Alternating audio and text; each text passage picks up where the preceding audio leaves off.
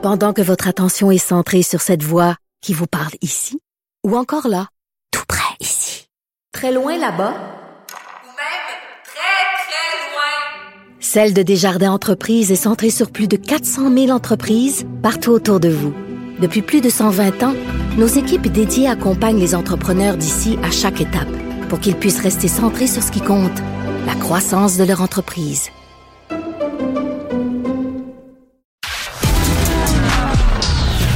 De la culture aux affaires publiques. Vous écoutez Sophie Durocher. Cube Radio. Vous connaissez Emmanuel Bilodeau comme comédien, vous le connaissez aussi comme euh, humoriste, vous le connaissez aussi comme citoyen engagé dans différentes causes et on sait que parmi les causes qui lui tiennent vraiment à cœur, il y a celle de l'environnement. Donc on n'a pas été particulièrement surpris quand on a su qu'il était porte-parole de la campagne nationale du collectif pour une forêt durable. Vous avez sûrement vu ces publicités passer à la télé. Eh ben on l'est, il on l'a au bout de la ligne. Emmanuel Bilodeau, bonjour. Bonjour Sophie Rocher, comment allez-vous? Ben là, on va pas se vous voyez Emmanuel je me Bilodeau. vraiment qu'est-ce qu'on allait faire là avec ça. Bon, ben là, on va le faire. On va, on va briser la, la, la, la, convention tout de suite. Alors, il faut spécifier aux gens que toi et moi, on se connaît depuis des années et des années, depuis qu'on a à peu près 20 ans. Ouais, je dirais plutôt 1900. Ans, ça. Moi, ça fait donc euh, longtemps là, 35 ça ans. Fait 35 ans qu'on se connaît. On a fait ensemble le stage de journalisme à la presse et euh, bon, on s'est croisés à quelques reprises de ma vie. Ben tellement, hein, Et Emmanuel. contribué, Sophie. On a eu une complicité de feu. à vous qu'on avait eu du fun en tabarouette. Du fun en tabarouette. Et c'est ça qui est fascinant avec toi, Emmanuel. Et euh, des fois, les gens oublient à quel point tu as été multidisciplinaire dans ta vie. Euh, une formation d'avocat, tu aurais pu faire carrière en droit. Formation aussi en journaliste, tu aurais pu faire carrière en journalisme. Mais euh, donc, c'est en fait, tous ces éléments-là te servent aujourd'hui aussi quand tu défends des causes comme l'environnement. Ben, je sais pas trop. Écoute, quand j'étais en droit, j'avais des cours de technique de plaidoirie où est-ce qu'il faut promouvoir sa cause. Est-ce qu'il défendre son client. Et j'étais le plus mauvais euh, plaideur qui existait. Je jouais T'es sérieux? dans mes poches. C'était terrible. Ah. J'avais eu une note épouvantable. J'avais- il m'avait dit quasiment, toi, tu- ce sera pas pour toi la plaidoirie. T'es pas assez, t'es trop euh, manque de confiance, insécure. euh, tu possèdes pas tes dossiers. Il faut dire que j'étais pas très passionné du droit euh, à l'état pur. J'étais comme plus euh, passionné de journalisme à, à cette époque-là, puis de, tu sais, journalisme euh, écrit. Là, j'étais, j'étais un petit oui. insécure. Fait que ça n'avait pas rapport, là, avocat. Mais non, mais c'est bizarre quand même que euh, parce que bon, pour être comédien, ça prend quand même un certain ego, ça prend une certaine confiance en soi.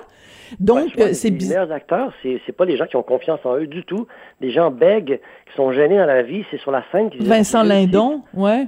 Ouais, comme Vincent Lindon, comme il y a des gens que je connais qui sont extrêmement insécures dans la vie, puis sont des acteurs fabuleux parce que parce que Hmm. tout d'un coup sur une scène il se passe autre chose, t'es désinhibé, t'es- tu, tu respires des, des émotions que t'as même, auxquelles tu n'as même pas accès dans ta propre vie. Et moi, je me suis souvent dit sur une scène, c'est là enfin que je que je que je suis émo- me permet d'être émotif, de m'abandonner, de de- d'être plus grand que moi-même. Puis tu sais, tous les humains, on a cette possibilité-là, mais dans la vie, c'est pas tout le monde là, qui est capable de faire ça. Puis, puis quand t'es pas, euh, quand t'es un petit peu chétif, puis manque de confiance en toi, parce que ton père te l'a transmis, puis son grand-père aussi, ben, va te dire, c'est pas si euh, clair que ça prend un gros ego pour être acteur. Ça prend surtout un accès à, à sa vérité, à son intention de communiquer avec les autres, Mm. puis avec ses prochains. C'est pas, c'est pas juste une affaire d'ego, parce que tu sais, on peut dire des- la même chose des avocats, des journalistes, des chroniqueurs. Ça prend-tu un gros ego pour mettre ses opinions à l'avant-plan?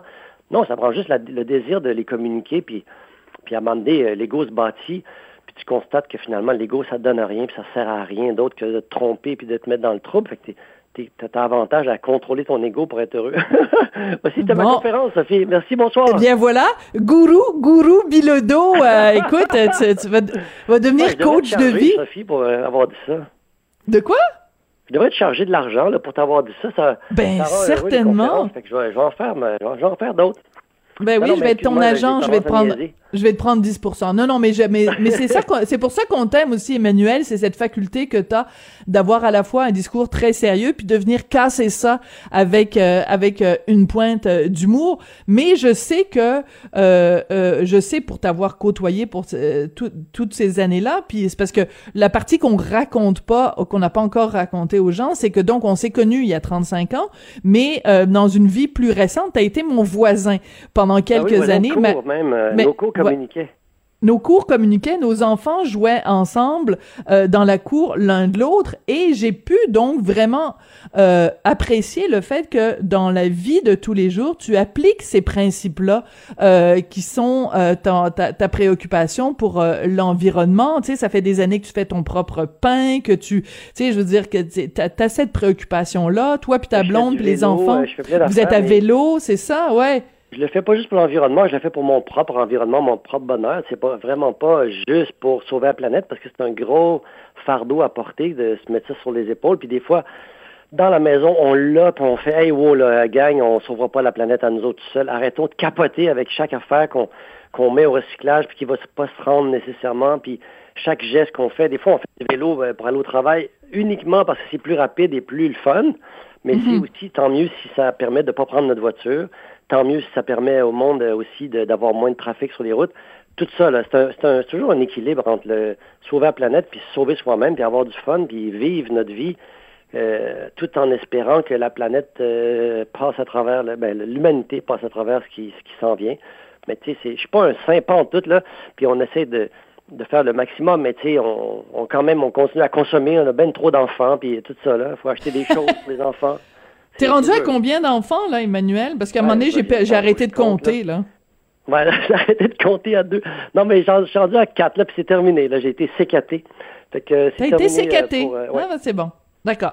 euh, donc, tu, mais, mais c'est important qu'on ait cette discussion-là, Emmanuel, parce que quand les gens parlent d'environnement, comme là, bon, aujourd'hui, tu es là pour parler de la, de la, de la forêt durable, euh, les gens ont toujours cette réticence-là. Donc, oui, on est d'accord sur le principe, mais c'est la façon dont on en parle. Et tu le sais, c'est que quand je pense, par exemple, au fameux pacte de, de, de, de notre ami commun euh, Dominique Champagne, ben, si tu, tu, tu si tu parles aux gens et que les gens ont l'impression que tu es là pour leur faire la morale, pour leur taper sur les doigts, les gens n'aiment pas ça. Donc, comment tu fais, toi, quand tu es porte-parole pour une cause, pour t'assurer que ce soit le Emmanuel sympathique qui arrive à convaincre les gens, à faire un plaidoyer, et pas un Emmanuel euh, donneur de leçons? Comment, est-ce situe où la ligne entre les deux? Oh mon Dieu, c'est une fine ligne. En même temps, euh, tu sais, quand tu es convaincu de quelque chose, là, tu dois pas tant te préoccuper de ça, comment les gens vont percevoir hmm. la façon dont tu exprimes tes convictions. Je pense qu'à un moment donné, il faut les dire, ces convictions, puis il faut s'attendre à ce que les gens trouvent ça gossant, soient heurtés par le hmm. fait que tu dis Hey gang, la planète va exploser, l'humanité va disparaître, capotez-vous. Tu sais, moi, je suis un peu dans, dans ce. Tu sais, mon père m'élevait à coup de taisez-vous les enfants, danger de mort, puis qu'on prenait le char à 14. Fait que, j'étais un peu dans une panique constante de mon Dieu, on va tous mourir. Mais ça, c'est le côté plus humoristique. J'exagère un peu, mais je fais euh, attends là, si si euh, les gens ça les heurte euh, qu'on leur dise la, la, réalité scientifique, ben tant pis là, tant pis si ça heurte des gens. Il y en a quand même d'autres qui vont entendre le, le discours, le message. C'est sûr que c'est mieux de le dire doucement, avec euh, Hey, prenez votre temps, gang, c'est pas grave, la maison brûle, mais prenez votre temps, là, je veux pas vous faire hmm. chier, là. Réveillez-vous tranquillement, il y a de la fumée, mais c'est pas grave, on va. Tu sais, je pense que Greta, là-dessus, moi, j'adore ça que Greta a dit. La maison brûle, là, tout le monde dehors, tu sais, comme, faites de quoi? Moi, ça me rejoint au bout de ce discours-là, puis il y en a d'autres que ça heurte, puis ça fait capoter, puis ils veulent pas se faire euh, dire quoi faire, puis c'est correct, mais quand le bien-être collectif, euh, semble, en tout cas par la science, euh, outrepasser les libertés individuelles, je pense que c'est là qu'on doit, comme l'État doit prendre ses, responsabilités, puis faire, bon, que vous le vouliez ou non, on va arrêter de fumer dans les endroits publics. Ça, ils l'ont fait, l'État, puis tout le monde faisait, mon Dieu, la liberté, puis que c'est ça, c'est dégueulasse, on peut plus fumer où est-ce qu'on veut. Ben non, parce que c'est pas, ça n'a pas d'allure. Fait que là, l'environnement, c'est la même chose. Il faut mm-hmm. qu'on se fasse dire, ben, un bon parallèle. ne peut pas jeter des pots de peinture dans notre jardin puis penser que c'est correct, là.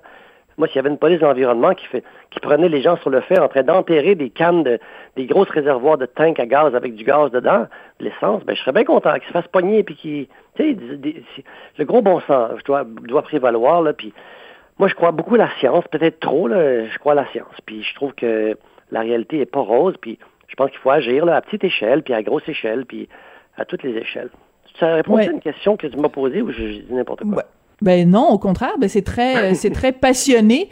Puis euh, je vais dire, je pense qu'on devrait faire écouter cet extrait-là de l'entrevue que je, de, de, juste ce bout-là de l'entrevue, le faire euh, écouter au professeur euh, de droit à l'université de Montréal qui t'avait oh. dit que tu serais pas un bon un bon plaideur. Je trouve que tu es un excellent plaideur, maître Bilodeau. Ah, t'es vraiment fine. Je veux s'améliorer un peu, mais tu sais, je suis pas bon dans les petits détails. Puis l'enfer, le, le, diable dans les détails. Tu sais, quand il faut plaider tel article, puis faut se rappeler de tout. Tu sais, je, moi, je suis bon dans les lignes générales. Je suis un touche-à-tout, puis quand il s'agit de petits points, d'être pointilleux puis d'être dans le dossier exact, là, là, tu vas me perdre, c'est sûr, là, je vais être pourri. Bon, alors, mais euh, donc, je vais te poser quand même un certain nombre de questions parce que quand tu as accepté d'être porte-parole pour cette campagne-là, le collectif pour une forêt durable, euh, qu'est-ce qui a fait que tu as dit oui, cette cause-là, moi, je, m'implique, oui, je vais faire de la publicité pour eux à la télé, oui, je vais aller donner des entrevues. Euh, en quoi ça vient, où ça vient te chercher ce, dossier-là, cette cause-là? Ben, écoute, moi, on, m'a fait la démonstration, puis je le sais quand même, là, j'ai je suis quand même vieux, je sais que le bois, euh, c'est un dossier épineux, épinette, mais c'est parce que c'est un dossier qui, qui m'apparaît euh, clairement, euh, c'est comme une grande richesse qu'on a au Québec. On en a beaucoup là, du bois, puis c'est sûr que je suis le premier à dire faut faire attention, faut faire bien les choses, faut pas se déforester, surtout pas comme faire comme l'Amazonie. Puis je suis full, comme on dirait, craqué environnement. Par contre, j'ai une maison en bois, comme 99% des Québécois. Puis le bois, pour moi, c'est une ressource extraordinaire pour la construction puis pour l'amélioration de notre qualité de vie euh, en général. Tu sais, je ne verrais pas comment on pourrait vivre dans un monde où tout d'un coup, on n'a plus accès au bois.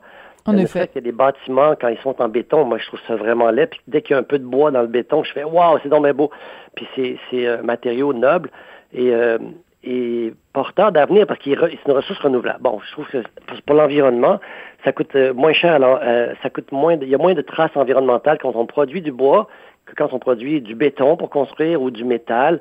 Puis c'est même une source de bioénergie, le bois, puis bien moins euh, euh, polluante, puis plus... Euh, en fait, ils ne coupent pas des bois pour faire de la bioénergie, mais ils, prennent les résidus de bois pour faire de la bioénergie. c'est comme une ressource bien plus porteuse d'avenir que le, gaz de schiste ou le pétrole, tu sais, mettons.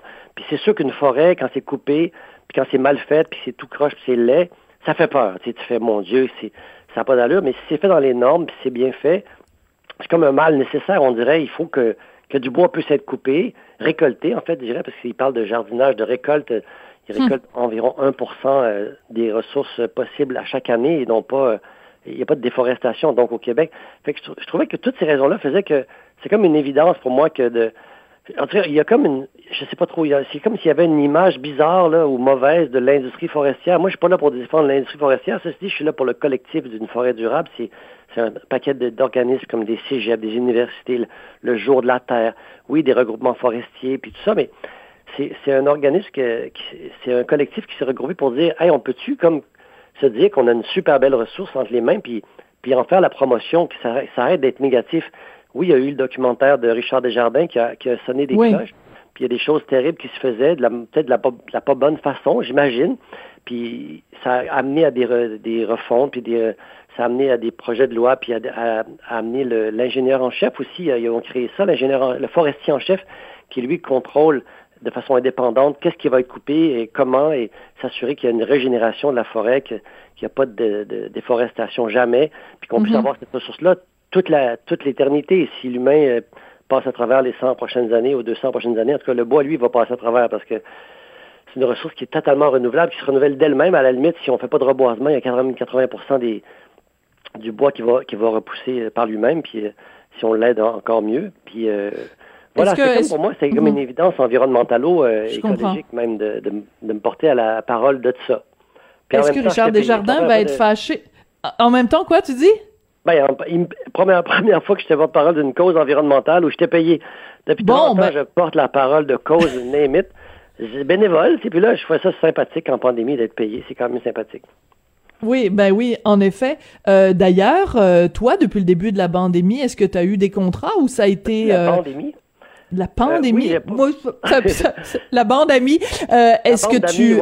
Est-ce que tu as pu travailler comme, comme comédien ou ça a été le calme plat depuis le début de la Moi, pandémie? J'ai en pandémie, mais t'avouer, j'ai fait beaucoup de pain euh, pour le garde-manger des pays d'en haut.